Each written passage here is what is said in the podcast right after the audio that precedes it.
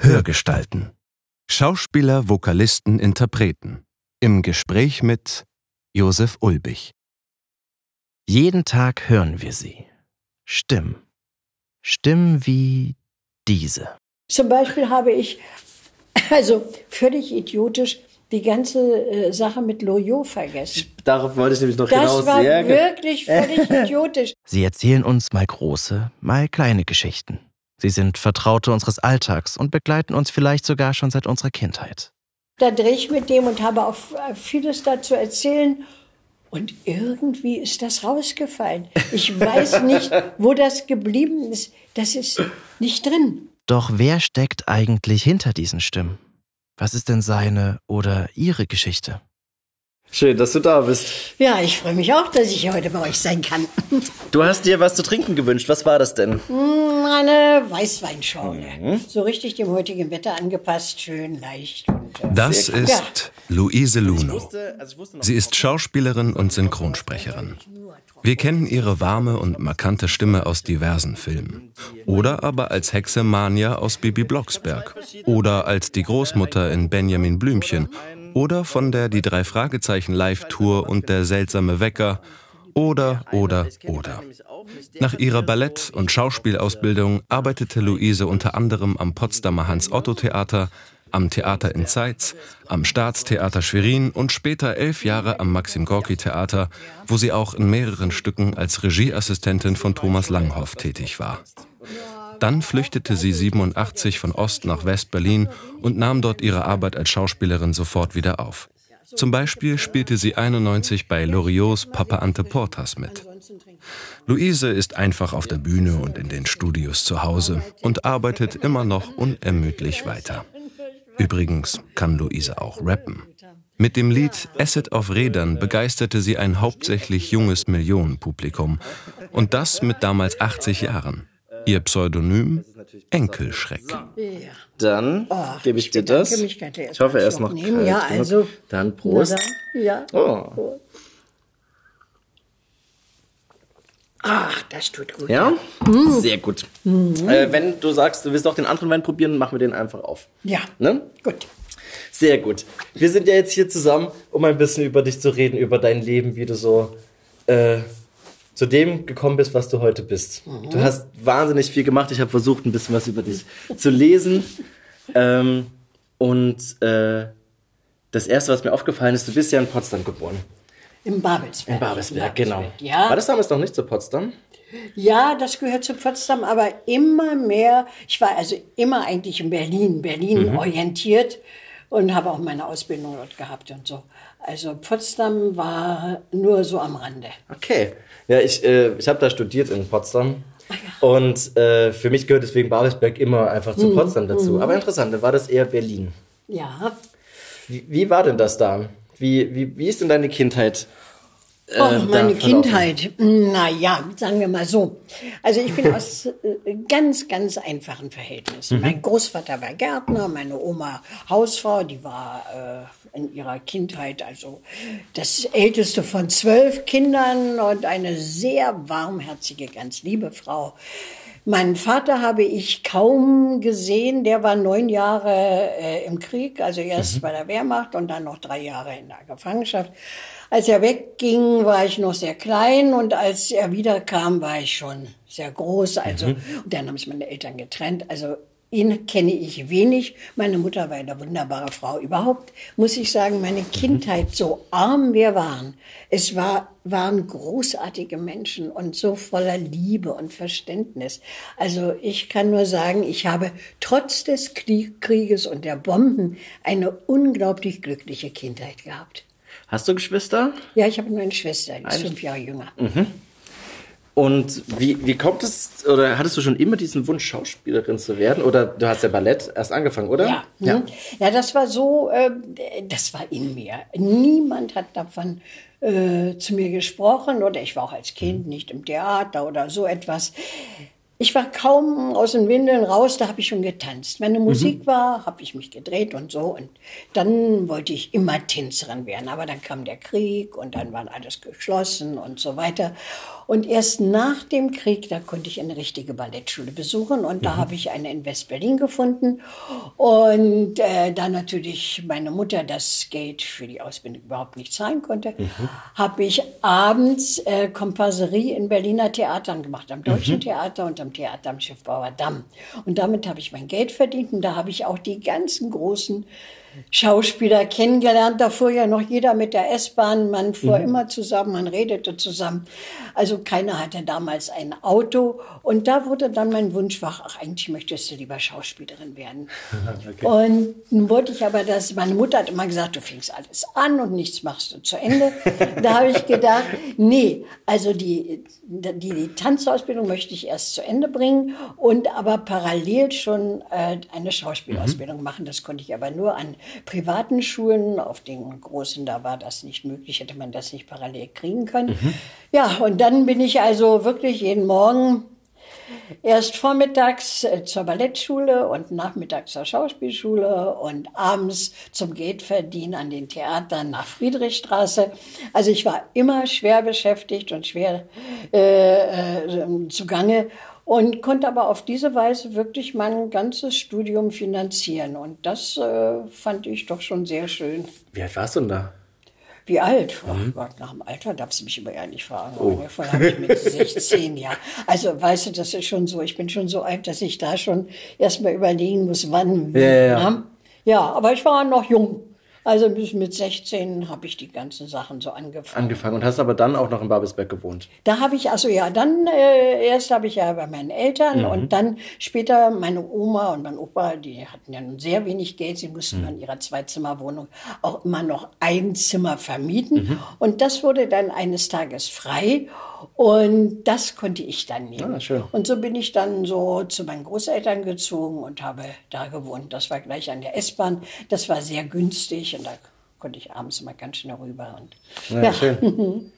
Und ich habe auch gehört, dass du tatsächlich immer noch tanzt eigentlich. Stimmt das noch? Ja, naja. Ab und zu, wenn- Tanzen, also äh, ich gehe in, ins Fitnessstudio.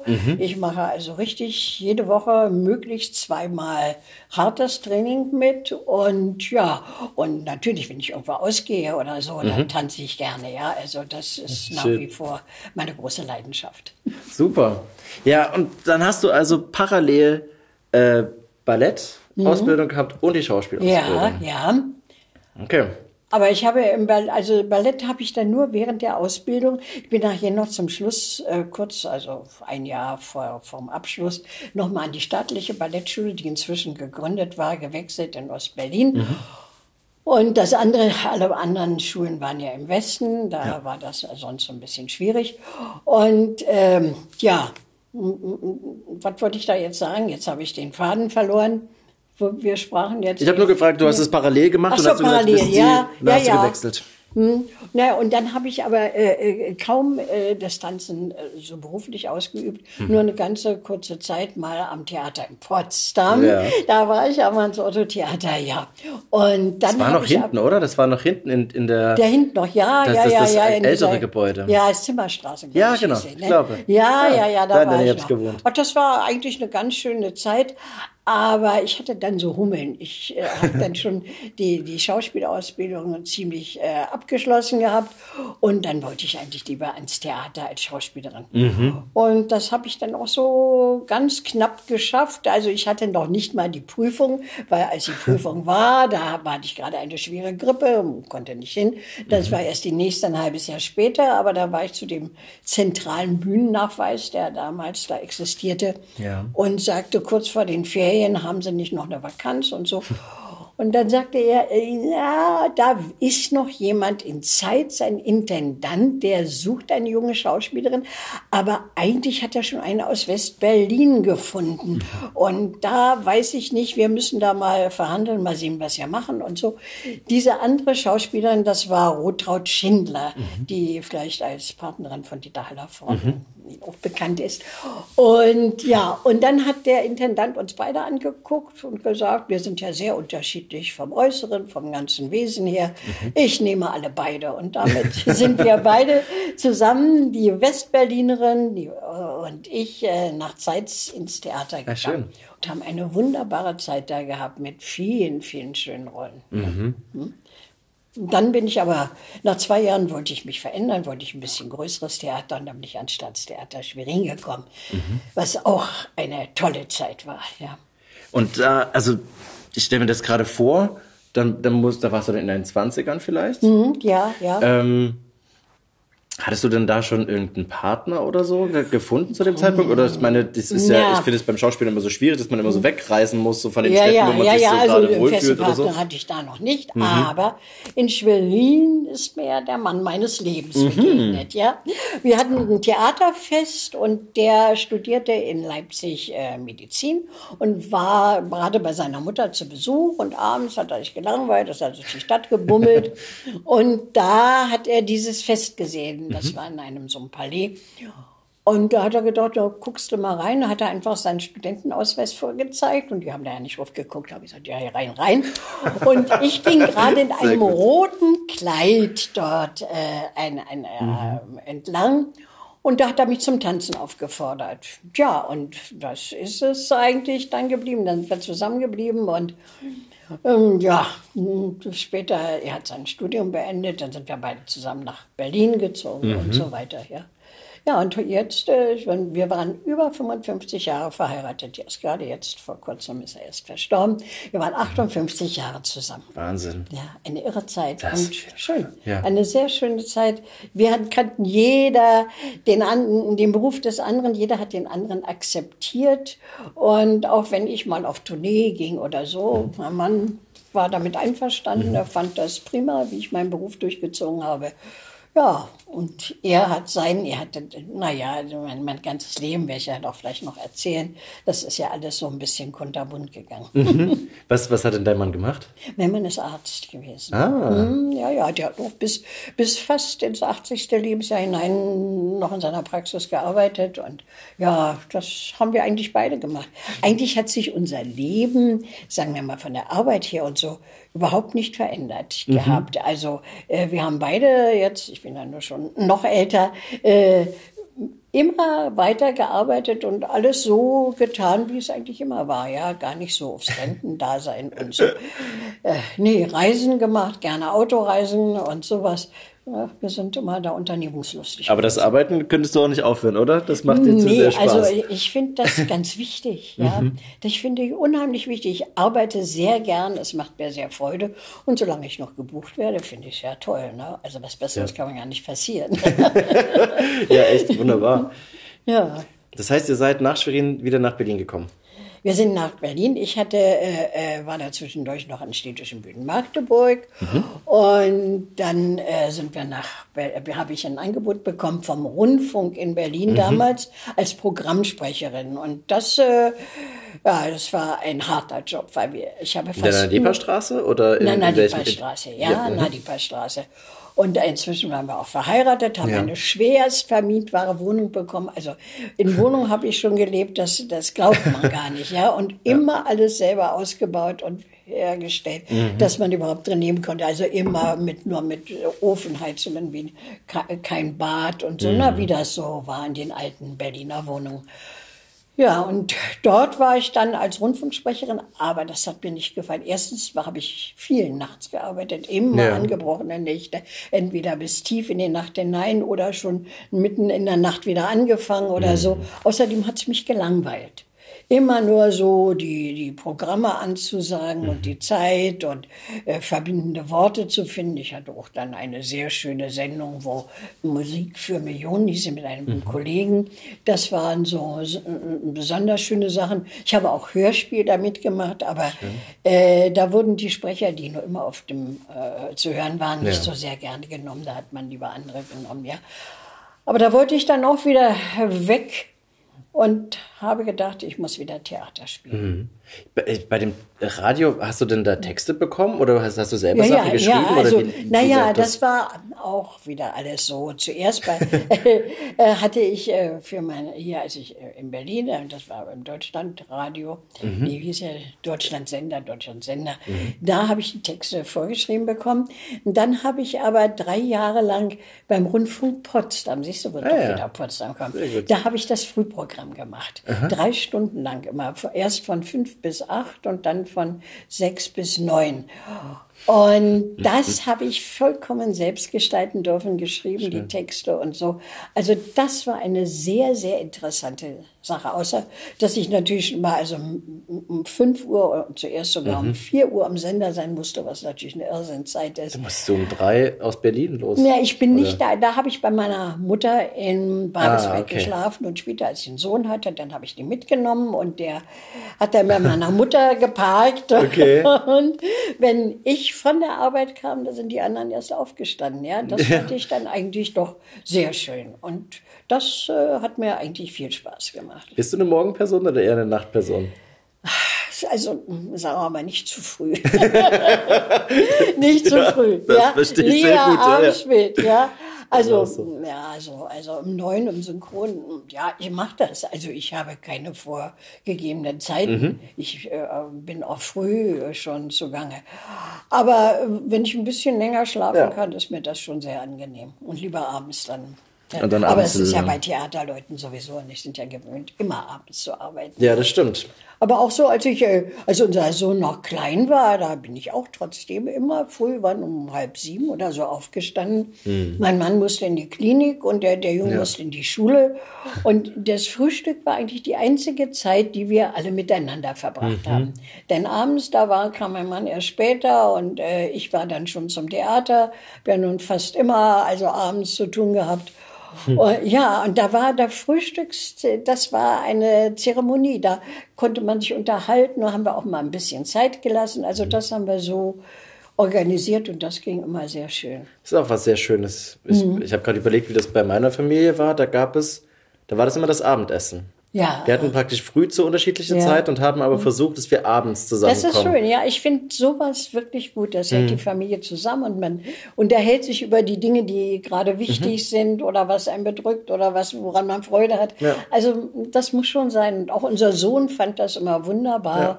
Und ja, das haben wir immer beibehalten. Es ist so eine sanfte Struktur irgendwie, die nicht so, die ist nicht so aufdringlich, ja. sondern das ist ja was, ja. Man, man muss ja eh essen, aber wenn man das zusammen macht, dann. Ja, es ist so locker und ja, ja, man unterhält sich dabei. Also ich kenne Familien, in denen die Kinder nicht reden durften beim Essen. Das fand ich Gott. furchtbar. Da ist immer, beim Essen wird nicht gesprochen. Da habe ich mal gedacht, sind die denn irre? Das ist doch gerade äh, das, mhm. wo man also kommunizieren kann, ja, wo man miteinander sprechen muss. Und äh, mhm. da kann man doch nicht sagen, beim Essen wird nicht gesprochen. Das ist doch die schönste Zeit überhaupt. Dann, ich kann ne? sagen, das kann ich auch nicht verstehen. Nee. Aber wenn, ist dein, ist dein Sohn denn immer mal mit zur Arbeit gekommen, irgendwie, auf, zu den Theatern und so? Also ich glaube, ich hätte, wäre sofort mitgegangen. Also, der war ein ganz, ganz äh, reger Theatergänger. Erstmal ja. habe ich ihn oft mitgenommen. Schön. Ich habe ja auch äh, in mehreren Inszenierungen Regieassistenz gemacht, mhm. unter anderem mit, mit dem Langhoff. Ähm, da habe ich auch drei Sachen gemacht. Und der war immer dabei und dann saß er oft in der Regieloge und mhm. hat genau geguckt und da er die Stücke schon 10, 20 Mal gesehen hat, wusste er genau, da, da war was nicht richtig und das war auch nicht und so. Der hat das sehr eingeschätzt. Und dann später, als er etwas älter wurde, da hat er dann Programme verkauft mhm. und Platzanweiser gemacht und so. Schön. Und also er war immer im Theater, ja, und kannte auch alle Leute. Aber er selber hat zwar als Kind in ein paar Inszenierungen mitgespielt. Ja und war ganz stolz, als er sich dann auch verbeugen durfte. Also, aber äh, ja. für seinen Beruf, das wollte er nicht. Nein. Ja, interessant. Mhm. Das passiert ja manchmal, dass eher äh, Schauspieler, Eltern das so, so, immer so antipsen und, ja. dann, und dann passiert es dann doch irgendwie zu unbestimmten Zeitpunkt, dass es dann passiert. Aber ja, ja, nee, ist nicht, der ist äh, sportlich. Also mein Mann war mhm. ja äh, in der DDR, ähm, äh, wie hieß es, Jugendmeister im Hochsprung und mhm. also ein toller Sportler, allerdings nachher, wo er im Beruf war, hat er das äh, ja. nie, überhaupt nicht mehr gemacht. Aber das, äh, der, der Sohn äh, ist eben auch sehr, sehr, sehr sportlich und hat das dann auch zum Beruf gemacht, ja. Also Lehramt, ja, Lehramt ja. studiert okay. mit Geografie mhm. und Sport. Und hat dann Schön. aber zwei Frauen Fitnessstudios eröffnet ah, okay. und ist gar nicht in die Schule gegangen. Ja, ja, ja und das äh, hat ihm auch Spaß gemacht. Schön. Spaß, ja. Okay, also äh, ich, ich bin abgebogen zwischendurch. Äh, mhm. Wir waren beim Rundfunk. Du hast, warst mhm. gerade beim Rundfunk und bis danach wolltest du aber wieder zu Theatern. Ja, wollte ich wieder zum Theater. Da habe ich dann erstmal so gastiert an verschiedenen Theatern. Mhm. Und dann bekam ich das Angebot vom Albert Hetterle, äh, bei ihm zu arbeiten und zwar in so einer, äh, wie soll ich sagen, zweiteiligen äh, äh, Aufgabe. Mhm. Einmal als Schauspielerin, aber auch als Regieassistentin mhm. und Abendregisseurin. Mhm. Und das habe ich gemacht und das war über lange Zeit auch wirklich sehr interessant. Mhm. Da habe ich auch viel mit Thomas Langhoff zusammengearbeitet, seine mhm. tollen Inszenierungen mitgemacht und war auch, da er ja nicht an unserem Theater war, sondern ich war ja elf mhm. Jahre am Maxim Gorki Theater. Mhm. Da hatte ich dann immer die Dinge umzubesetzen und abends dazu und so. Also es war eine wirklich interessante Sache. Aber dann hatte ich äh, irgendwo, war dann mal eines Tages äh, die Zeit vorüber und dann sind mein Mann und ich von einer Westreise nicht mehr zurückgekommen mhm. in die DDR. Dann, da, da kommen wir gleich noch hin. Ich, äh, äh was ist denn eine Abendregie? Was eine macht Abendregie ist, dass der Regisseur, also das ist, dass äh, entweder der Regisseur selbst oder der Regieassistent sind dort und äh, sitzen auch, also im Gorki war das zum Beispiel sehr streng genommen, mhm. sitzt mhm. in der Regieloge und beobachtet die Vorstellung, was ist mhm. gut, was nicht, wo entgleist sie etwas. Und ich muss sagen, wir haben ja viele Vorstellungen über zehn Jahre und länger gespielt. Und die sind mhm. wirklich bis zum Schluss ganz sauber geblieben. Also nicht, mhm. dass da jetzt, äh, äh, es ist ja manchmal so, dann macht jeder, was er will oder so. Mhm. Nee, das war da gar nicht. Das waren wirklich tolle Vorstellungen von Anfang bis Ende. Und dafür ist auch der Regieassistent, der dann auch bei Umbesetzung, da wurde ja mhm. sehr viel umbesetzt, wenn jemand erkrankt war, ja. ehe die Vorstellung ausfiel und die Leute nach Hause mhm. geschickt wurden oder was sehen mussten, was sie gar nicht sehen wollten, wurde dann lieber umbesetzt und da das mhm. habe ich dann gemacht. Ja, und äh, ja, das hat alles sehr viel Spaß gemacht und war auch sehr anspruchsvoll. Ist es dann ein strenges Theater? Also ich will, äh, wenn es praktisch immer so, so äh, gleich geblieben ist, klingt es. Ein strenges Theater, nee, es waren alles gute Leute mhm. und engagierte Leute und äh, die selber daran interessiert waren, dass ihre tollen Vorstellungen, denn da gab es ja wirklich unglaublich äh, tolle äh, Vorstellungen, wo die Leute auch aus dem Westen hinkamen und sich das anguckten. Mhm. Also zwei, wir haben hier einer flog übers Kuckucksnest, das mhm. war eine glänzende Aufführung. Und äh, das, ich muss schon sagen, dass die, da standen die Leute wirklich, also hunderte Meter weit in der Schlange, um Karten zu bekommen. Mhm. Und ja, ja das stimmt. war der Hürrich spielte damals diesen Indianerhäuptling. Mhm. Und ja, und, äh, wie ist der Mann, jetzt komme ich schon gar nicht mehr auf den Namen. Naja, also das, äh, das waren wirklich Goodson, Jörg Goodson mhm. spielte den McMurphy. Also das äh, waren schon wirklich sehr, sehr, sehr interessante Sachen, ja. Oder dann hier äh, Sommernachtstraum, ja, Shakespeare, mhm, der war umwerfend gut. Dann, aus allen Richtungen kamen die Schauspieler oben durch die Decke mhm. und also das, das war schön. ganz, ganz, ganz schön, ja. Aber sie waren eben auch alle sehr bemüht, die Vorstellungen gut zu erhalten. Ja? Mhm. Und das kann ja ganz schnell weglaufen, wenn dann einer nicht mitzieht und seine eigenen Dinge da macht, mhm. dann ist etwas ganz schnell kaputt. Mhm. Wie ist denn das, weil du gerade schon gesagt hast, dass ihr dann aus einer Besuchsreise äh, nach Westberlin nicht mehr zurückgekommen seid. Wie war denn das in der DDR zu, zu leben für dich? Äh, ach ja, es ist äh, sehr unterschiedlich. Einerseits kann ich nicht sagen, dass, wir, dass ich da nur unglücklich war oder sowas. Hm. Äh, es, viele Sachen waren sehr gut, aber mit der Kinderbetreuung, ja, mhm. da muss ich wirklich sagen, also ich kann noch mal heute noch nicht verstehen, wenn hier äh, äh Kindergärten von vielleicht von 9 bis 15 Uhr geöffnet haben. Da hm. kann ja gar keiner arbeiten und da in, hm. in der DDR die meisten Frauen ja gearbeitet haben, mhm. waren die Kindergärten wirklich top. Also die wurden um sechs oder so geöffnet mhm. und das ging bis abends spät, sodass auch eine Verkäuferin oder äh, selbst eine Ärztin oder so noch mhm. äh, gut damit mit ihren Kindern leben konnten.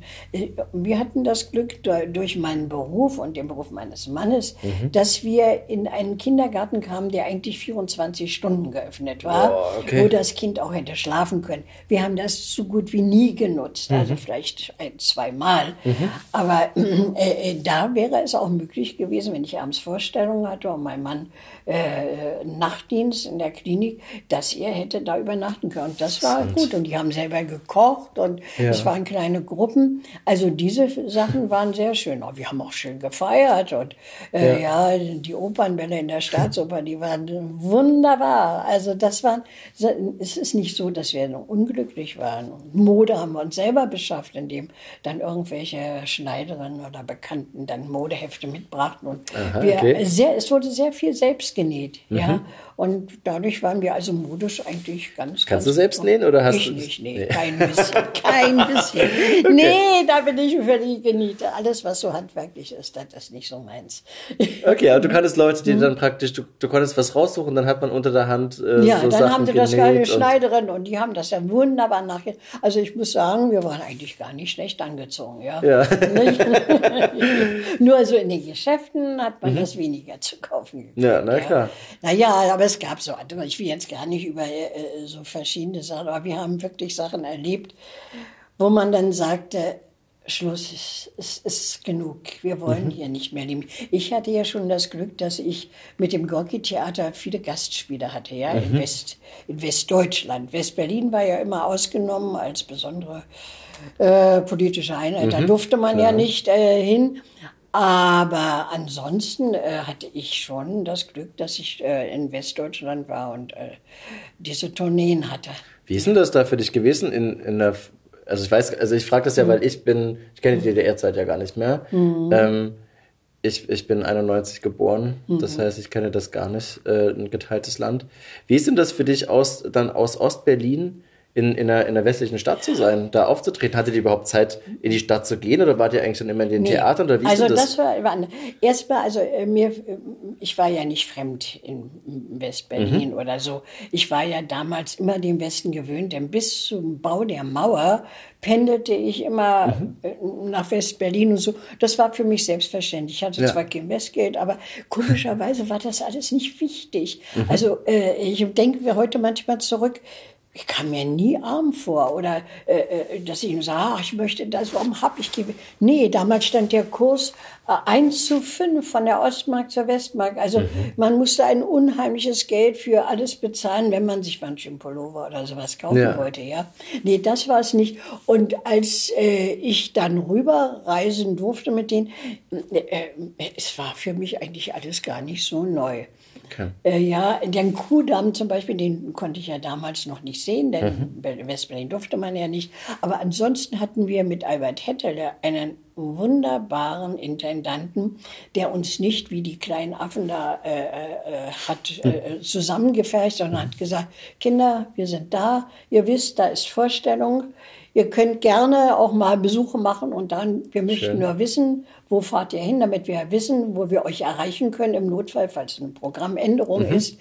We- Seid pünktlich wieder da und dann könnt ihr wirklich hier äh, machen, was ihr wollt. Und das war sehr großzügig und sehr, sehr menschlich, fand ich. Und er hat mir ja auch selber mal genehmigt, dass ich in Westberlin aussteigen durfte, was streng verboten war. Ja, ich habe gesagt, ich bin meine uralte Tante, die war damals schon über 80 und ein ganz, die aber nicht mehr selber fahren konnte, reisen konnte.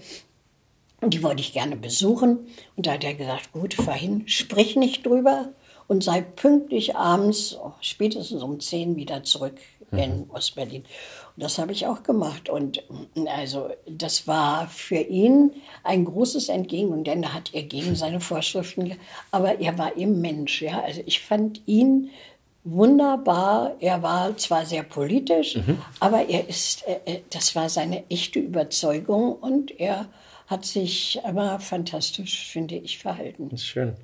Hast du denn da, wenn, ja, ja trink mal einen Schluck, ich, äh, du ja. redest die ganze Zeit und ich lasse dir so wenig Raum zum, äh, zum Atmen. Ähm, aber man hat dann schon Sachen mitgenommen von den, von den äh, Gastspielen? Also Natürlich, ja. wir haben unser Geld ja gespart. Ja, das war ja wirklich, wenn man überlegt, wir haben dann Büchsen mitgenommen und, und alles sowas, äh, so dass man sich dort hauptsächlich ernähren konnte und mal Ja. Banane gekauft oder aber ein Restaurant oder sowas wäre gar nicht drin gewesen und haben eisern die Diäten gespart, um dann ein paar schöne Sachen äh, für die Familie, für den Sohn oder für den Mann oder für sich selber zu kaufen. Also das haben wir schon, da haben wir nur immer Angst gehabt, wenn wir dann durch die Grenze müssen. äh, Kontrolle, ja, was, dass da um Gottes Willen nichts äh, beschlagnahmt wird oder so. Das wäre ja schon hart gewesen. Ja. Das heißt, man hat die Sachen tatsächlich dann versteckt und in, Ja, ja, äh, man hat so die, wir hatten wirklich manchmal, also ich weiß nur, als ich von dem einen Gastspiel kam, da hatten wir die riesen Koffer, weil ja auch dann waren noch ein paar Sachen, so ein Kleidungsstück ein bisschen größer und so. Ja. Man konnte sie eigentlich gar nicht anheben. Also für mich waren die viel zu schwer. Aber wir mussten, wenn wir durch die Grenze war, eine Riesentreppe hochgehen.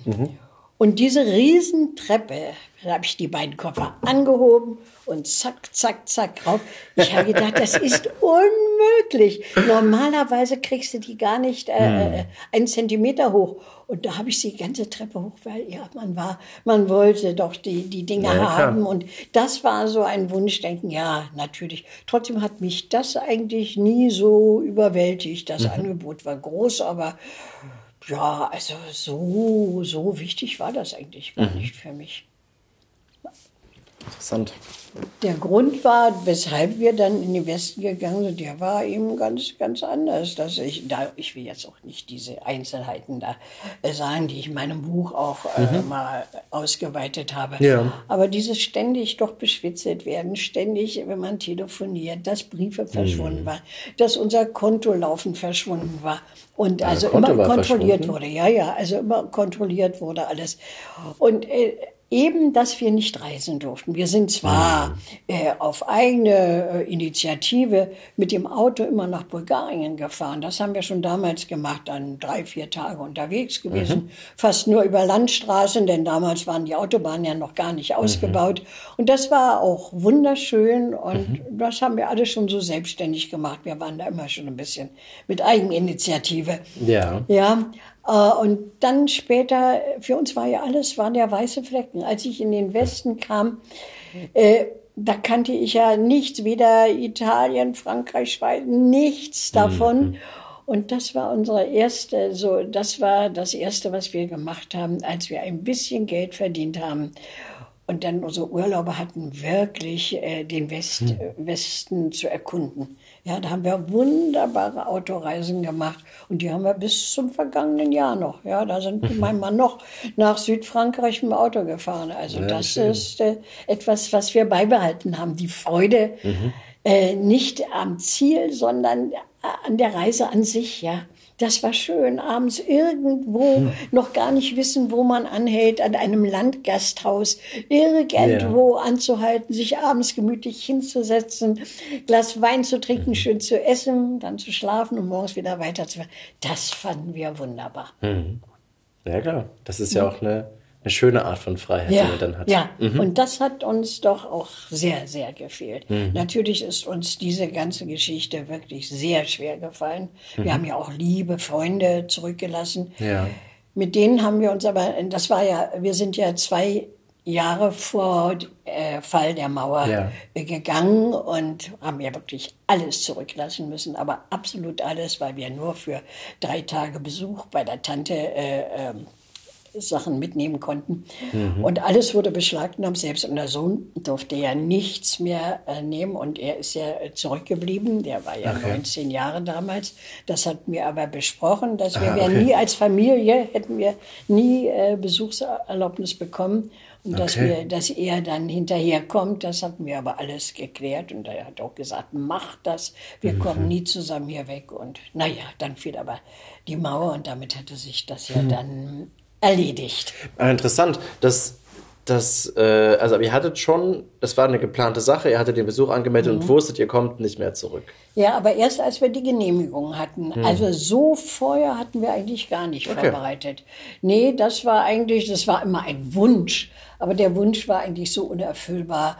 Und nur weil ich schon Reisekader war, Reisekader, das ist so ein Wort, ja, Ja. Äh, war durch diese Gastspiele, haben wir das erste Mal eine Reise zu zweit bekommen. Wir durften zwar schon mal vorher nach Ju- Jugoslawien reisen, ja, und das war schon sehr interessant und sehr außergewöhnlich, da kamen wir ja auch zurück. Aber äh, so in den Westen, nach Westdeutschland noch nicht oder Westberlin sogar, ja. Hm, Ja.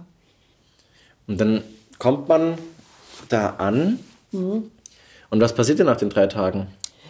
Wenn man da. Äh, Na, es ist so. Also, als wir rüberkamen, äh, hat mir meine Freundin Rotraud, mit der ich ja über diese ganzen Jahre immer noch befreundet geblieben bin, angeboten, dass wir die ersten drei Tage bei ihr wohnen. Hat gesagt, pass mal auf, ihr könnt bei mir wohnen jetzt, überlegt euch nochmal genau, ob Ja. ihr zurück wollt oder nicht und dann könnt ihr entscheiden. Und das haben wir auch gemacht. Und da haben wir, äh, und nach drei Tagen sind wir wirklich durch das Lager Marienfelde. Das haben wir richtig so erlebt. Und äh, ja, das, aber komischerweise hat uns das alles nicht, nicht belastet. Wir sind ja, äh, mussten ja tagelang saßen wir immer vor irgendwelchen Türen, immer mit denselben Leuten, weil ja alle durch dieselben Wege mussten wir Arbeitsamt und Arzt und äh, äh, Befragung und äh, na, die ganzen nach, wie heißt den Geheimdienste und sowas. Von allen wurden wir befragt und so weiter.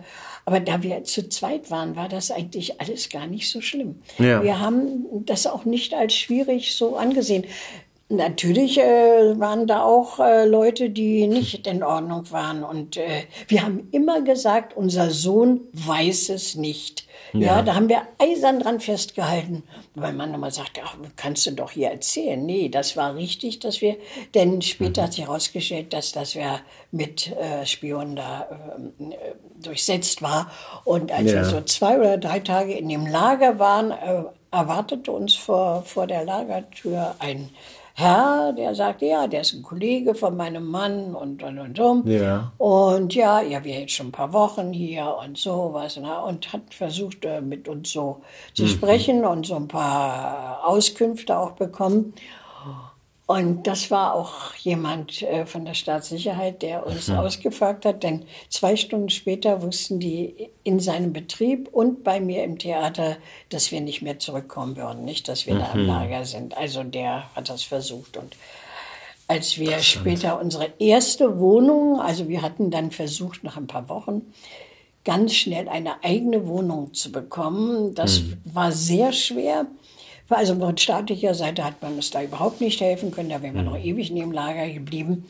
Und wir haben dann an Zeitungsannoncen geguckt und auf eigene Initiative uns eine kleine Wohnung besorgt. Die war damals gegenüber der Deutschen Oper.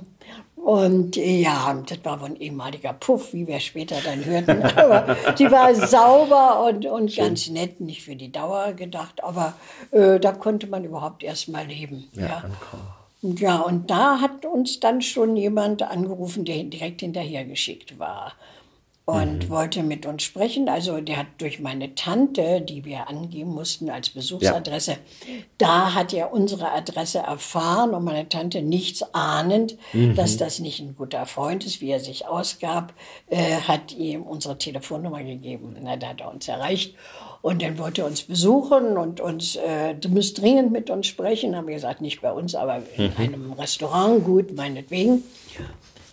Und naja, und dann hat er versucht, uns äh, zurückzuholen und einen Brief von unserem Sohn mitgebracht, kommt doch unbedingt zurück und bar und so und so. Aber wir ahnten, dass der diktiert war und so war es der ja auch. Der wurde vorher unserem Sohn diktiert und der hat ihn dann geschrieben. Es war handschriftlich dann? Ja, ja, ja, ja. Aber ähm, wir waren fest äh, überzeugt, dass wir nicht zurückkommen. Wir hätten ein Auto mitbringen können und so, aber keine Schulden. Aber wir sagten, nein, die Entscheidung steht fest. Und dieser Mensch, das war ein Kollege meines Mannes, hat derart ekelhaft über uns nachher berichtet. Also ich muss sagen, dieser Brief, also äh, das, was ich in die Stasi-Aktion habe, Du hast dir gelesen? Es war unglaublich, ja. Diese möchte gern Schauspieler nie werden die Arbeit kriegen. Hier werden sie immer mhm. rumsitzen und so. Aber aufs Fieseste, ja. Und das, ja. Äh, wir waren sehr freundlich mit dem und hätten ihm das auch nicht zugetraut. Aber Wahnsinn. das war ein Bericht, ich muss sagen. Also, den muss man richtig ausstellen, ja. Voller Gemeinheiten, ja. Also, das, mhm. äh, nee, das war auch wirklich abstoßend. Wann habt ihr, also ist interessant, also ihr habt euch die Stasi-Akten angeschaut? Ja, ja, aber es ist ja kaum was da gewesen von uns, obwohl ja? ganz viel da sein müsste, mhm. aufgrund all der Dinge, die wir gemacht haben und so. Ja. Äh, sind nur die letzten Sachen, wo wir äh, in den Westen gegangen sind, nur diese Akten sind da, alle anderen sind nicht auffindbar. Die ah, sind irgendwo okay. zerfleddert, zerschreddert, mhm. zerschreddert. Ja. Abhanden gekommen. Mhm. Interessant. Ja, ja. Und äh, da waren aber auch, äh, in dieser Zeit waren auch Berichte von Kollegen von mir und sowas. Aber da kann man, konnte ich gar nichts gegen sagen. Die haben ganz konkret, ganz sauber die Dinge, wie sie wirklich mhm. waren, ohne Schmutz, ohne äh, ja. irgendwie jemanden kaputt zu machen oder so, ja. Während also diese anderen Sachen, das hat uns schon sehr verletzt. Aber wurdest, also Vielleicht ist das eine doofe Frage, aber du wurdest nie gefragt, ob du da irgendwie auch sowas über die Kollegen sagen würdest? Nee, niemals. Das ist interessant. Niemals, nee, ja. nee, nie. Gott sei Dank, meine Mutter wurde mal angesprochen daraufhin, das hat sie uns erzählt. Hm. Und das hat sie aber gleich meinem Vater gesagt. Ja. Und da, da durfte sie ja nicht drüber sprechen. Und damit ja. war die Sache gelaufen. Und mein Vater hat sich dann auch gleich an eine Stelle gesagt, also meine Frau nicht und so. Da ist auch nichts drauf passiert. Also mhm, sie hat das nicht gemacht, ja. Wahnsinn. Wie ist es? Schmeckt gut, der, der Ja, hm? freut ja. mich. Ja. Wie, wie hast du denn dann äh, Arbeit gefunden? Ja, das war eigentlich ganz schön. Äh, Kron äh, das ging eigentlich ganz schnell. Ich habe mhm. dann auf der Straße mal einen Kollegen von uns, von uns waren ja öfter mal auch Kollegen im Westen geblieben. Ja. Jürgen Klucker traf mhm. ich auf der Straße und er so, Mensch, du hast doch immer synchronisiert. Ich habe also schon in der DDR ganz mhm. viel synchronisiert.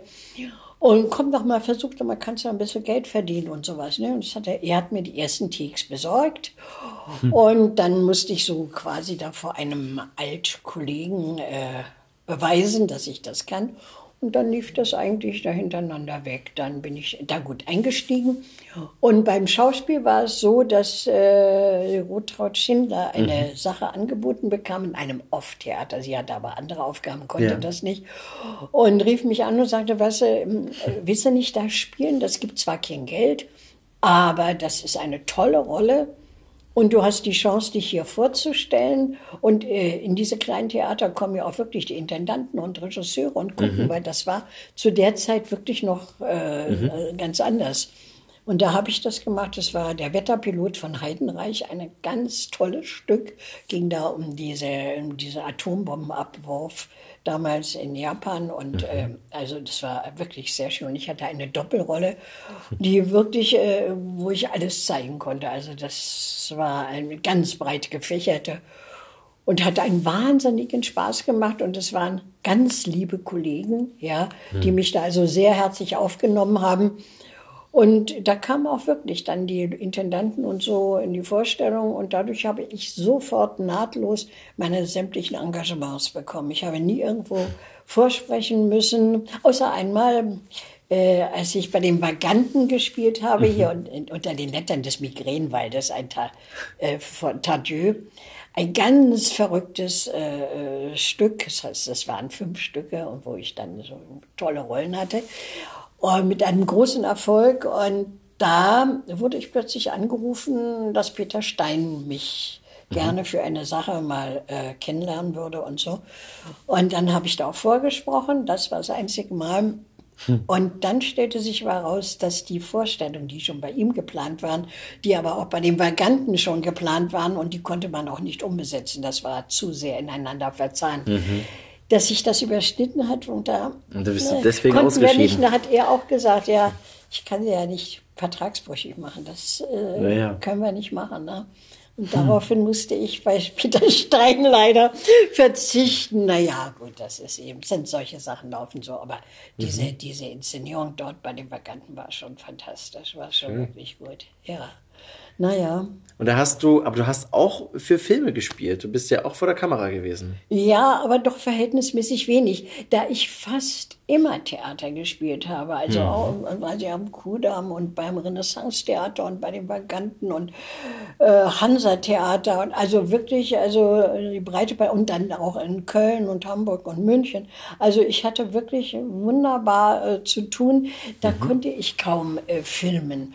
Und da habe ich zwar so Peter Strom oder ein Heim für Tiere, Praxis Bühlebuch, da habe ich schon so kleine Rollen da gespielt, aber das war eigentlich nicht so, da habe ich auch keinen Fuß reingekriegt. Heute würde ich gerne was machen als Alte.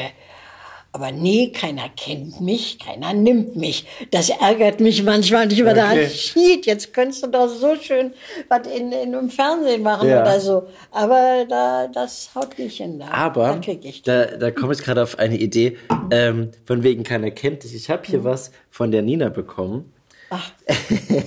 Ach. Kennst du das? Na, ach, der Ja, Rap. genau, ich bin verrückt. Ja, ja. Ja. Oh, Enkel. Ja, ich habe einen Rap gesungen. Das stimmt. Das war was Verrücktes. Ja, vor ein paar Jahren, da kriegte ich plötzlich einen Anruf.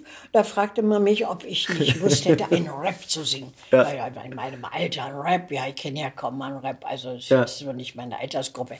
Und da dachte ich aber, na ja, warum soll ich nicht? Das war deutschlandweit ausgeschrieben und von der ARD, die wollten da mal. Ja. was auf die Neues auf die Beine stellen. Ja, dann habe ich das auch wirklich gemacht und dann habe ich das bekommen und dann haben wir das mit einer Hamburger Truppe aufgenommen. So eine Schnellsprechübung ist das ja, ja. Ja. Und das Ding ist ja losgegangen wie eine Rakete. Also in der ersten Zeit haben schon ein paar Millionen Leute das äh, runtergeladen und heute noch, wenn das jemand hört, das verbreitet sich sofort, ja. Das ist, das Ding ist auch wirklich gut. Es ist, ist, auch, ist einfach Wahnsinn. Also ich habe äh, jetzt mal nachgeschaut, dass äh, ich glaube 2,7 Millionen äh, Ja, ja. Klicks sind es bei YouTube und ähm, wir haben das auch nur zufällig entdeckt, als wir bei deiner Lesung waren. Ach so, ja, äh, in, ja. in der alten Kantine von der Lauscher Lounge. Und da hattest du das vorgelesen und wie so, ja, das müssen wir jetzt echt mal anschauen. Das heißt ja Asset auf Rädern. Und ähm, das ist ja auch wirklich einfach, es ist optisch gut gemacht und du machst Mhm. es ja auch einfach fantastisch und es ist witzig geschrieben. Es ist echt Es schön. Ist, ist toll geschrieben, Ja. muss ich sagen. Und hat mir auch einen Heidenspaß gemacht, ja. Und das ist, ist ja frech, also der Text, also, aber eben gerade, dass das die Oma macht, das ist schon, ja. Ja. Ja, ja, die über 80-jährige Oma. die da rappt. Ja, ich habe das ja sogar in Köln beim Rundfunktag vor ein paar Jahren, da habe ich das auch äh, live gemacht. Hm. Das du, ich wollte das nämlich tatsächlich auch fragen. Du hast es einmal live gemacht, Ja. weil es ist ja, das ist ja so schnell. Ja, ja, Äh, ja, ja. Wie, das ist ein Geschenk. Ja, ja, ja. Ah, Sehr schön. Ja, ja. Aber ja, ja, die haut da Sachen raus, die sind schon, ach, das ist, das ist schön. Das Ding hat mir selbst gefallen. Da dachte ich, das ist schön, dass ich das machen durfte. Ja, oder auch äh, mit den drei Fragezeichen, diese Ja. Tournee. Das war auch, da Der seltsame Wecker, oder? ja, und zwar war das ja Glaub ich so, als ich ja. das Angebot bekam, waren mir die drei Fragezeichen gar nicht bekannt. Ich muss das äh, gestehen, weil ich bin ja im Osten groß geworden. Und äh, Ja, klar, später stimmt. Mhm. war ich eigentlich aus dem Alter so raus, der drei Fragezeichen. Und ich kannte sie nicht und wusste gar nicht, was mir da in den Schoß gelegt wird. Und dann habe ich diese tolle Tournee mitgemacht, wo wir immer so mit 8.000, 10.000 Zuschauern. Ja. Und dann hier sogar in der Waldbühne, wo wir den Rekord Ja. fürs Guinness-Buch geschlagen haben. Ich war auf der Also anderen das- Seite, ich war im Publikum dabei. das, ja. Und es war so schön, weil da sitzen alle Altersgruppen im Publikum Mhm. und sie, sie mit so großen Augen und sie hören zu und sie kennen jeden Satz, der aus irgendeinem Stück ist. Es Ja. ist irrsinnig. Also das habe ich ja noch gar nicht gewusst, was mir da in den Schoß gelegt wurde. Und das war eine wunder, wunderschöne Tournee mit ganz lieben Menschen und äh, ja, von Anfang bis Ende war das harmonisch und, und, und, und sehr, sehr, sehr nett. Das hat mir viel Ist Spaß denn das ähnlich wie Theater für dich? Oder wie ist naja, das? das ist ein großer Unterschied. Also Theater, da habe ich ja auch Tourneen gemacht. Das Ja. ist so vor, vor 300 Leuten spielt man da. Ist man ein kleines Team und mit einem kleinen Bus und sowas. Und hier war das ja alles, das ist ein Unterschied, ob du abends vor 8000 spielst oder vor, vor 300. Ja, ja, ne? Und es ist, äh, das Ganze war so viel großzügiger. Klar, ich ich kannte Tourneen. Aber in diesem Ausmaß und dieser Ausstattung. Und es war auch so schön, dieses Catering und so.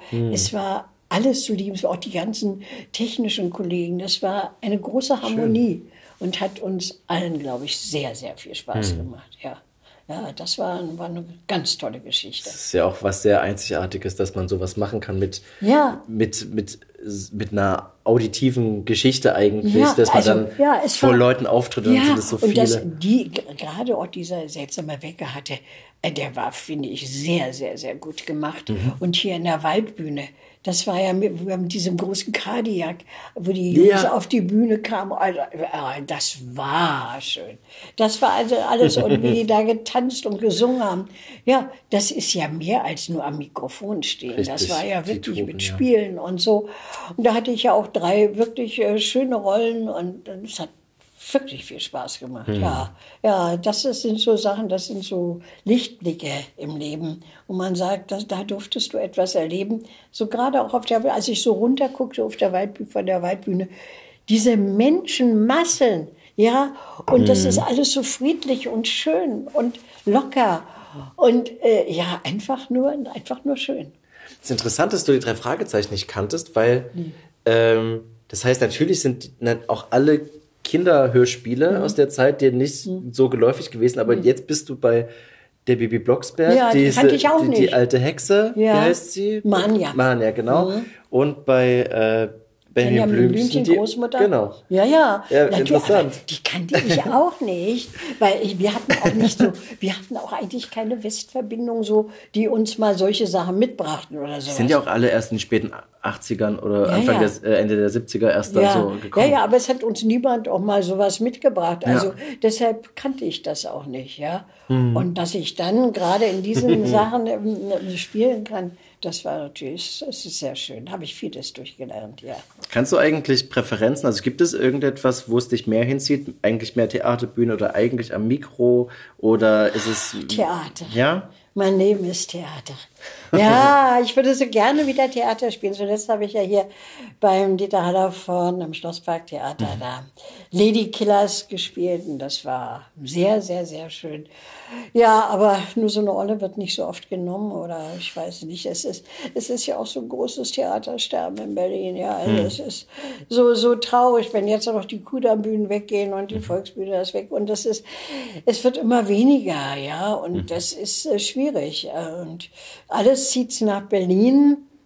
Natürlich, in meiner Altersgruppe sind gar nicht so viele, aber es sind alle Intendanten sind weg, alles neue Intendanten, Ja. neue äh, Regisseure, die kennen mich ja gar nicht mehr. Ja, alle, mit denen ich gespielt habe oder bei denen ich gespielt habe, ob das der Spier ist oder, oder hier der, der Behrend oder irgendwie, die gibt's ja nicht mehr. Nicht? Und ähm, das ist sehr schade. Jetzt ist eine neue Generation da. Ich würde gerne mit jungen Leuten arbeiten. Ich habe, habe ein gutes Verhältnis, habe auch viel gemacht für die Hochschule, für die Filmhochschule.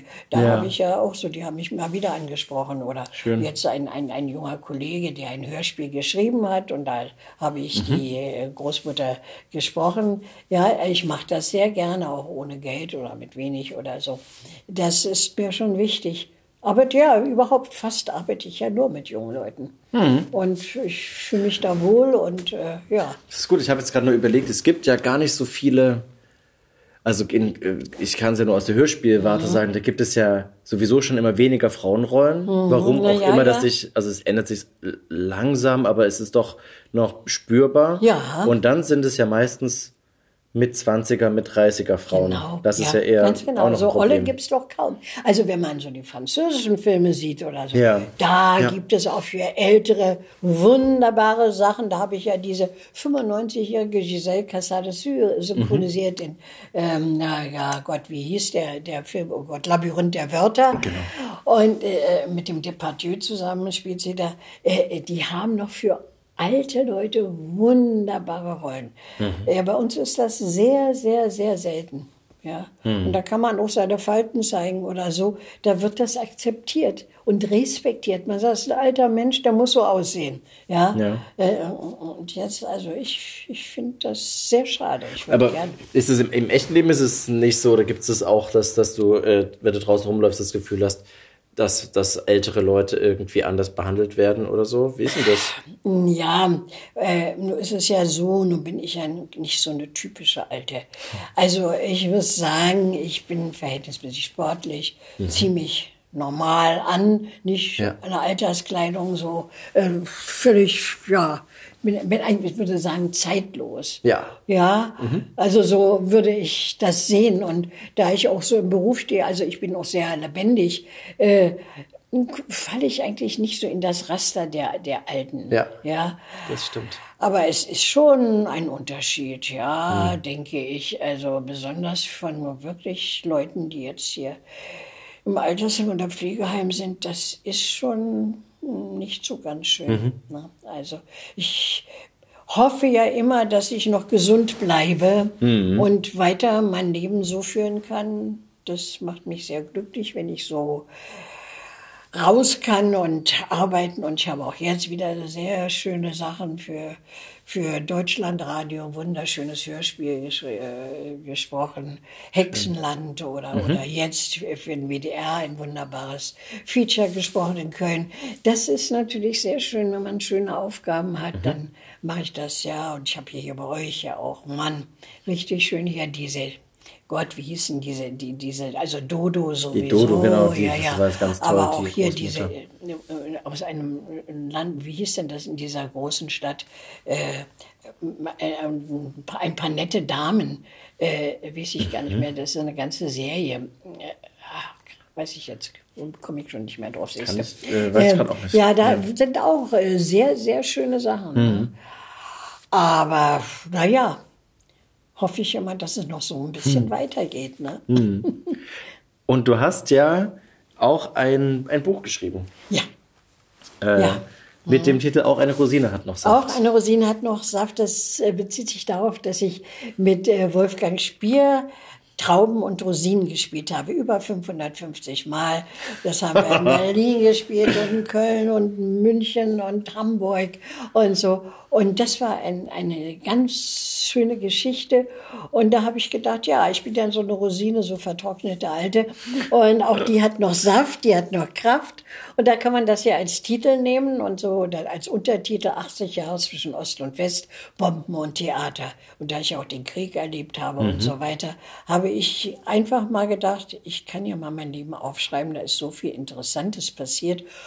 Und ich denke, es ist so eine Zeitgeschichte anhand einer, einer Person. Ja, mhm. eine, ich bin ja quasi in der Weimarer Republik geboren, mhm. in der Nazizeit groß geworden. Der Krieg war zu Ende, Deutschland war geteilt, ich lebte im Ostteil.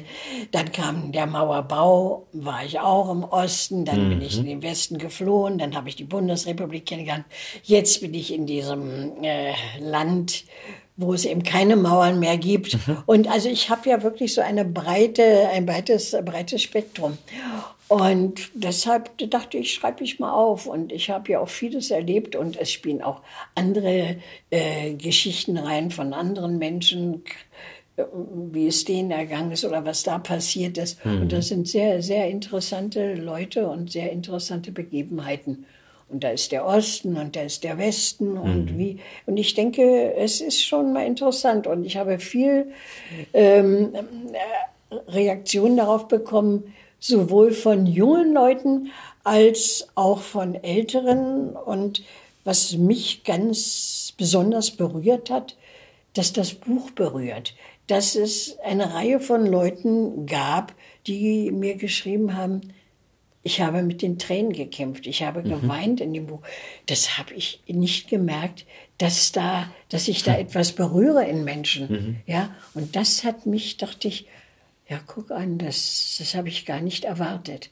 Es sind natürlich da auch wirklich äh, Dinge drin, Schicksale drin und Erlebnisse auch im Krieg. Ich meine, ich habe ja wirklich in Bombenkellern gesessen und als Kind auf der Erde gelegen, wenn die Bomben fielen und, und man immer sagte, also wenn die Bomben, wenn sie hörst, man hört ja manchmal die Bomben pfeifen, ja. Das ist wirklich so. Man, ja, ja, so, aber mhm. dann trifft sie einen nicht, dann fliegt sie vorbei, ja. Wenn man ah, sie pfeifen okay. hört, dann äh, äh, ist eigentlich keine Gefahr.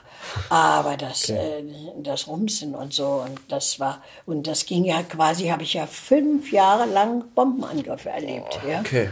Und ähm, die hatten ja so notdürftig äh, hergerichtete Luftschutzkeller, also in unseren Häusern. Ja. Also das waren ja alles die alten Berliner Häuser. Wenn da eine Bombe raufgefallen wäre, wir wären dann nicht mehr rausgekommen, nicht? Aber äh, das war schon schlimm. Jede Nacht. Ich habe ja jahrelang angezogen, bin ich ins Bett gegangen, äh, weil meine Mutter sagte, wir haben nicht die Zeit, um uns nachher ja. anzuziehen. Runter in den Keller, die Sirene heute und runter in den Keller. Ja, mit seinem kleinen Köfferchen und so. Und ich hatte mal schreckliche Angst. Ich war schon doch so, äh, so alt, dass ich äh, schon begriffen habe, was jetzt passieren kann. Ne? Wie alt warst du ungefähr? Naja, als der Krieg begann, war ich sieben Jahre alt. Und dann, als er aufhörte, war ich 13. Und mit 13, da kriegt man schon viel mit. Und ich habe erlebt, wie die Russen in Babelsberg einmarschiert sind und wie das war ja alles äh, äh, äh, fast, äh, fast skurril, muss ich sagen. Wir standen an der Straße, an der großen Großbärenstraße, die quer durch Babelsberg geht. Und da sagte man, ja, die Russen sind an, an dem Ortseingang, ja. Und dann blieben alle stehen. Und dann kann ich mich wie heute noch erinnern an diesen Motorradfahrer, einen russischen, der vorwegfuhr. Dann kam ein Panzer mit äh, ganz vielen aufsitzenden Soldaten mit Maschinenpistolen. Und wir standen alle Kinder und Frauen äh, an der Seite der Straße und die sind vorbeigefahren und kein Schuss ist gefallen. Wir hatten bloß immer Angst, dass irgendein irrer Fanatiker irgendwo aus einem Fenster schießt oder irgendwann, dann wäre die ganze Sache kaputt gegangen. Ne? Ja, ja, das war also die, da bin ich mit meiner Tante auch hinter dem, äh, nachdem, also die Russen einmarschiert waren, ein paar Tage später, in die Umgebung von Potsdam nach Steinstücken gelaufen. Und da waren ja große Kämpfe vorher. Und da haben wir noch die ganzen toten Soldaten gesehen in den Bunkern und an, äh, an ihren Maschinengewehren und so weiter. Die Russen hatten sie schon, hatten ihre Toten schon abgeholt, Ja. aber die Deutschen waren alle noch da. Und meine Tante, die war ja sehr couragiert, die hat denen allen die Marke abgebrochen und hat die dann ans Rote Kreuz gegeben, also an so eine Sammelstelle, wo das gemacht wurde, sodass man also registrieren konnte. identifizieren konnte, wer da war. Und ich bin mit ihr kurz nach nach dem, also nach dem äh, äh, Kämpfen, äh, die über Babelsberg-Potsdam waren, über eine Notbrücke, die damals nach Potsdam gelegt wurde, denn die große war ja gesprengt worden, noch von den Deutschen, nach Potsdam gelaufen, um Brot zu holen. Und da lagen an der Seite noch die ganzen toten äh, Pferde. Es war im Mai und der Mai war, das, war so warm wie jetzt, auch mit ganz hohen Okay. Temperaturen, das weiß ich noch. Und da lagen die und da an der Ecke, wo das Schloss ist, da lag ein toter deutscher Soldat, ein ganz junger. Und da gingen alle Leute dran vorbei. Und ich habe das bis heute, das Bild nicht vergessen. Und ich dachte mir, wie könnt ihr den jetzt hier liegen lassen? Das geht doch gar nicht.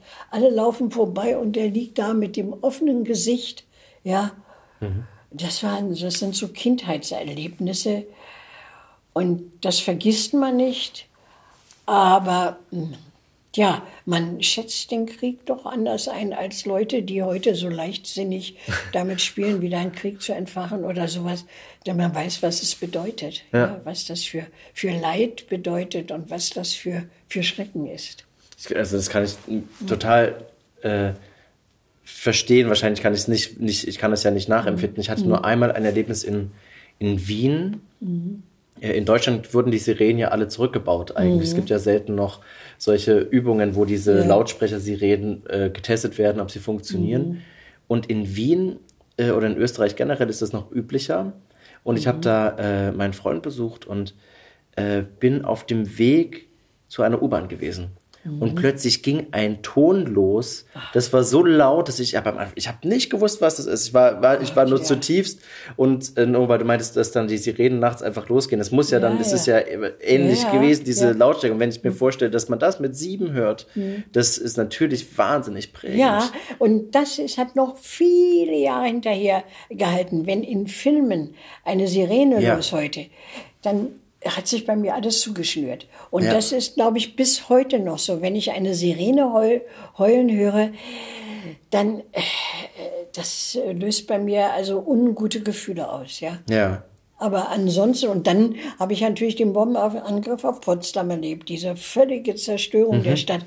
Ich bin ja, unsere Klasse ist ja damals, die Schulen sind ja alle mal ausgelagert worden, das mhm. ging ja laufen. Und wir waren eine ganze Weile auch in Potsdam in der Schule. Und da bin ich jeden Morgen mit der Straßenbahn durch die Altstadt gefahren und so. Und dann kam dieser große Bombenangriff und dann war ja nichts mehr da. Ja. Nicht? Das war hier vom Palast Barberini über das Schloss, ja. über. Es waren ja, die Straßen waren ja alle äh, gleich, ja. Also dann sah man wirklich nur noch so diese ausgebrannten, äh, äh, nach Eisenstangen oder mhm. was das war und überall ja. Zettel, ich lebe oder wo bist du, Oma, melde dich oder äh, ich ah. lebe noch, äh, Inge und so. Das hat man an die Häuser dran geklebt, war, war um sich zu verständigen. Dinge. Ja, ja, weil eben Leute verschüttet waren, Klar. manche haben überlebt, manche haben, wurden eben gesucht, mhm. haben noch nicht überlebt. Ja, also das war ganz, ganz üblich. Und dann, dass wir überall Bombensplitter suchten, ja, dass wir dann damit gespielt haben, ne, mit den, mit den Splittern und so sowas. Mhm. Das sind so alle Sachen. Oder dass eben die Brücken zerstört waren und wir über diese zerstörten, im Wasser halb verrostet liegenden äh, Teile geklettert sind, ja. Mhm. Und dann unten haben sich die, die, die, die Tiere, die Leichen und, und so gesammelt. Und wir, das war so selbstverständlich. Das mhm. ist eigentlich unglaublich, was man da so erlebt hat. Ja. Und was man als Kind da schon auch verarbeiten ja, ja. muss in und dem trotzdem, Fall. Ja. ja. Und trotzdem denke ich, dass, es, äh, dass ich keinen Schaden dadurch erlitten habe. Das, ich habe so manchmal überlegt, wenn manche sagen, ja, die sind dafür für ihr Leben geschädigt.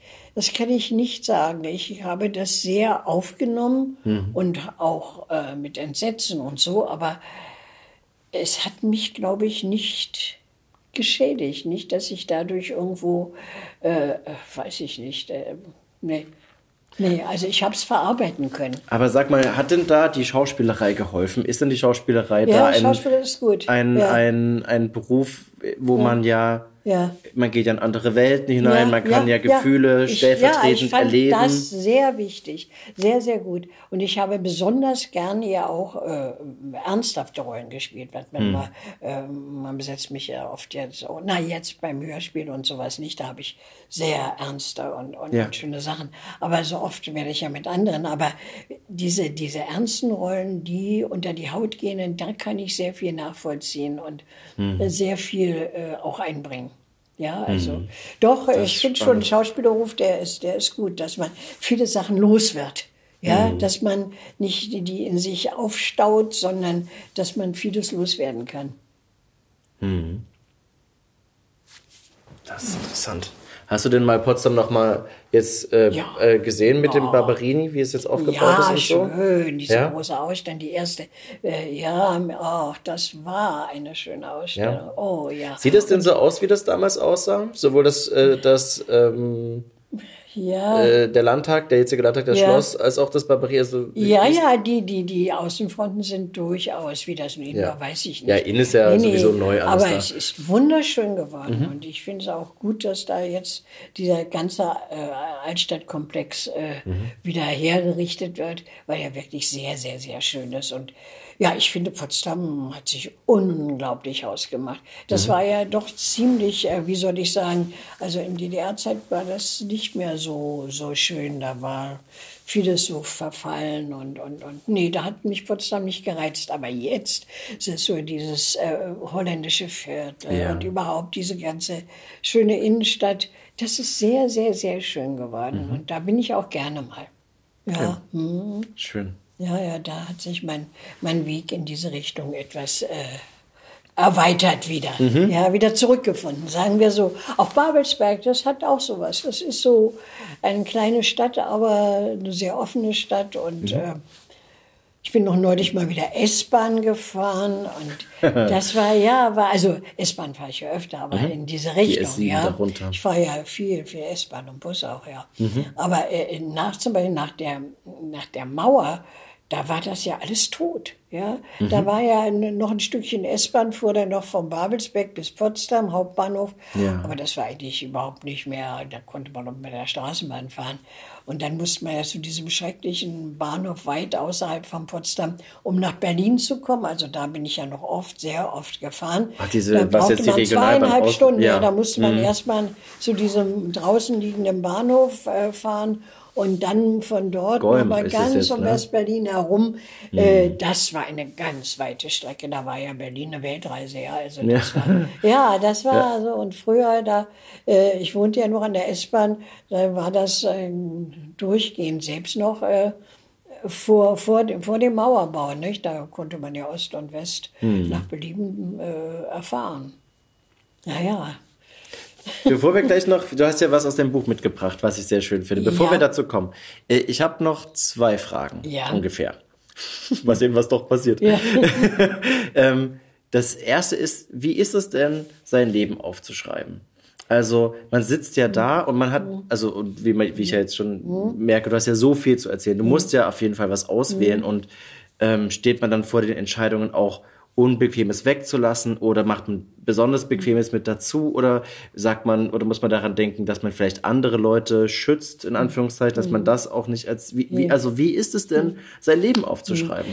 Na, also das äh, fand ich erstmal sehr anstrengend, Ja. wirklich anstrengend. Ja, dieses Zurückerinnern auch an die erste Zeit. Es war ja so, dass ich eigentlich erstmal nur das Skelett hatte. Und dann sagte mir aber jemand, dem ich das mal so dieses Skelett zu lesen gegeben habe. Du pass mal auf, es ist nur interessant, wenn du von dir aus schreibst, was du erlebt hast, deine Sachen. Also du musst das wirklich ganz persönlich machen. Nur das ist interessant. Und dann habe ich angefangen in der Vergangenheit, also wenn ich das Skelett hatte, plötzlich erinnerte ich mich, da war noch dieses und da war das. Da sind ganz viele Begebenheiten, an die ich nie mehr gedacht habe.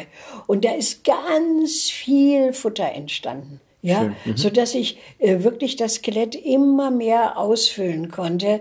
Und äh, mit der Zeit wurde das immer reicher. Und dann habe ich dieses und jenes Schicksal dazu geschrieben. Ja, natürlich habe ich manche Namen nicht genannt oder auch manche Begebenheiten, die ich ganz gerne aufgeschrieben hätte, aus Schutz für andere Personen nicht aufgeschrieben. Aber andere Sachen wieder, äh, ohne den Namen zu nennen, habe ich doch, glaube ich, eine ganze Menge dabei. Und äh, ja, das war sehr anstrengend, weil, also ich musste immer zu denken, wie war das? Ja, und ich war selbst erstaunt, was mir da noch eingefallen ist. Ich habe da viele Sachen überhaupt nicht mehr gewusst. Aber wenn man dann so bohrt, mit einem Mal gehen da Türen auf. Man sagt, Mensch, das war ja das und das und das und das. Und da ist mir noch sehr, sehr, sehr viel eingefallen. Ja. Später, so als es fertig war, da habe ich gedacht, meine Güte, hättest du ja noch, das hättest du noch reinbringen müssen und das. Zum Beispiel habe ich, also völlig idiotisch, die ganze äh, Sache mit Loyot vergessen. Darauf wollte ich nämlich noch Das hinaus. war Sehr gut. wirklich völlig idiotisch. Da drehe ich mit dem und habe auch vieles dazu erzählen. Und irgendwie ist das rausgefallen. Ich weiß nicht, wo das geblieben ist. Das ist nicht drin. Ja? Das ist auch aktuell nicht drin. nee, das ist nicht drin. Okay. Nee, nee. Aber dann erzähl's doch jetzt. Dann ist, dann ist doch gut. Ach Gott, na ja. Ja, aber Na es ist doch das spannend. War, Du hast mit Loriot Ja, gedreht. das war, war, war sehr, es war nur eine kleine Rolle. Loriot hat ja wirklich immer sich besonders Schauspieler, also genau den Typ herausgesucht für eine Sache, die er Mhm. haben wollte. Und ich habe diese kleine Rolle, eine der Freundinnen seiner Frau, die da zu Besuch kommt zum Kaffee. Mhm. Und äh, der Loriot hat da gerade seine ganzen Papiere ausgelegt und nun kommen die und stören und dann sitzen sie auf dem Stuhl und er sucht ein Papier und ich sitze auf dem Sessel und der schmeißt mich hoch und ich falle über den Tisch und so und die Tür knallt zu und wir hopsen hoch und so. Das war eine äh, Szene, die er ungeheuer liebte. Ja. Und also auch die, äh, die er hundertmal probiert hat, wie er alles hundertmal probiert hat Ja. Bis es wirklich haargenau so war, wie er es wollte. Und darum sind seine Filme auch so großartig, weil die auf dem Punkt genau sind. Ja, man, ich denke mal, das kann man gar nicht nachspielen, was da für Szenen drin sind, wie fein das gearbeitet ist. Aber als ich dann sah, wie oft er unsere Szene haargenau und so, und dann ist er natürlich glücklich gewesen. Wenn dann etwas so wurde, wie er wollte, dann hat er einen umarmt und dachte, ach, ist das nicht schön. Und genau so und Pipapo und so.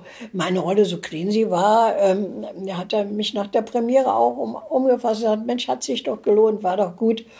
Und auch diese Szene hat er ja sehr geliebt. Und äh, immer wenn er irgendwie Szenen aus seinen Werken vorstellen wollte, war die fast immer dabei. Ja, Aber die ist ja auch Wahnsinn. Also ich habe die heute noch mal gesehen. Äh, aus Papa and the Porters ist das, ne? ja, ja aus Papa Antworters. Ähm, da du, du gehst ja ungebremst mit dem Gesicht auf den Tisch. Ja. mhm, war ja, das auch wirklich, also Ja, war da ein Kissen oder sowas für Nee, dich nee, da? nee, nee, Oder nee, nee, nee, mit nee. dem Kopf da Nee, muss aufgeknallt? man mal, ja, das und auch, dass man so in einer gewissen Steifheit so richtig so rübergekippt wird, ja. Äh, ja, ja, das haben wir auch ein paar Mal gemacht und so. Aber wenn es dann so war, dann, ja, ich ist eine winzige, eine kleine Rolle oder so, aber die hat viel, viel Zeit gekostet und Ja. hat wahnsinnigen Spaß gemacht und auch das Ganze drum und dran war wirklich sehr, sehr schön. Und Ich stelle mir das einfach schon, auch toll vor, wenn Mhm. halt der, also Loriot ist ja auch jemand, der durchaus ja mein Humorbild sehr früh mit ge- geprägt hat, zumindest. Ja, der war ja, ja. der war ja immer Das da. ist Wahnsinn. Ne? Also auch, aber er hat eben auch die genauen Vorstellungen. Und Ja. die wollte er auch dann genau so umsetzen, ja. Und darum sind auch diese ganzen, ob das beim, in diesem äh, Einkaufsladen äh, Laden dort Mhm. ist oder, oder im Zug, das sind ja Dialoge, da- das ist, ist hinreißend, hinreißend. Ja. Aber die waren schon vorher geschrieben, oder? Hattet ihr am, oder Nein, nein, die das war, Set nochmal alles, das, ge ist, äh, das war alles fix und fertig geschrieben. Ja, ja. Ich wunderte mich mal äh, an dem ersten Tag, als ich kam. Äh, wir waren fertig und vor uns war noch eine Szene dran, die Ja. gedreht werden musste. Und das dauerte. Und ich dachte, das kann ja nicht sein. Diese Szene kann doch nicht so, so viele Stunden dauern. Ja, ja, die wurde genau so fein gearbeitet wie dann alles andere auch nicht. Und dann, als ich da, als wir unsere ge gespielt haben, da habe ich dann gemerkt, ja, ja, Ja, das, er das dauert, aber es brachte auch was, ja. Das, die Filme sind wunderschön. Ich kann die mir immer wieder ansehen. Mit Mhm. Sehr großem schön. Vergnügen, ja. Dann komme ich zu meiner tatsächlich dann letzten Frage. Mhm. Ähm, wenn du jetzt noch einen Wunsch hättest, noch mal was zu machen. Ich habe ja schon rausgehört, eigentlich hättest du Lust auf so eine schöne Fernsehrolle, wo Ja. man mal so richtig so eine, Ja, eine richtig schöne Rolle. ähm, Kann ruhig eine ernste sein. ja? Kann ruhig eine Demente sein. Kann, ja, das ist es, da gibt es so, so wunder, weil ich so wunderbare Sachen in den Film schon synchronisiert habe, ja. Mhm. Da denke ich immer, mein Gott, so eine schöne Rolle. Oder, oder manchmal, dass eine ausländische Schauspielerin denn so eine alte spielt und ich darf sie dann synchronisieren. Denn ich hätte ich auch gleich spielen können, ja.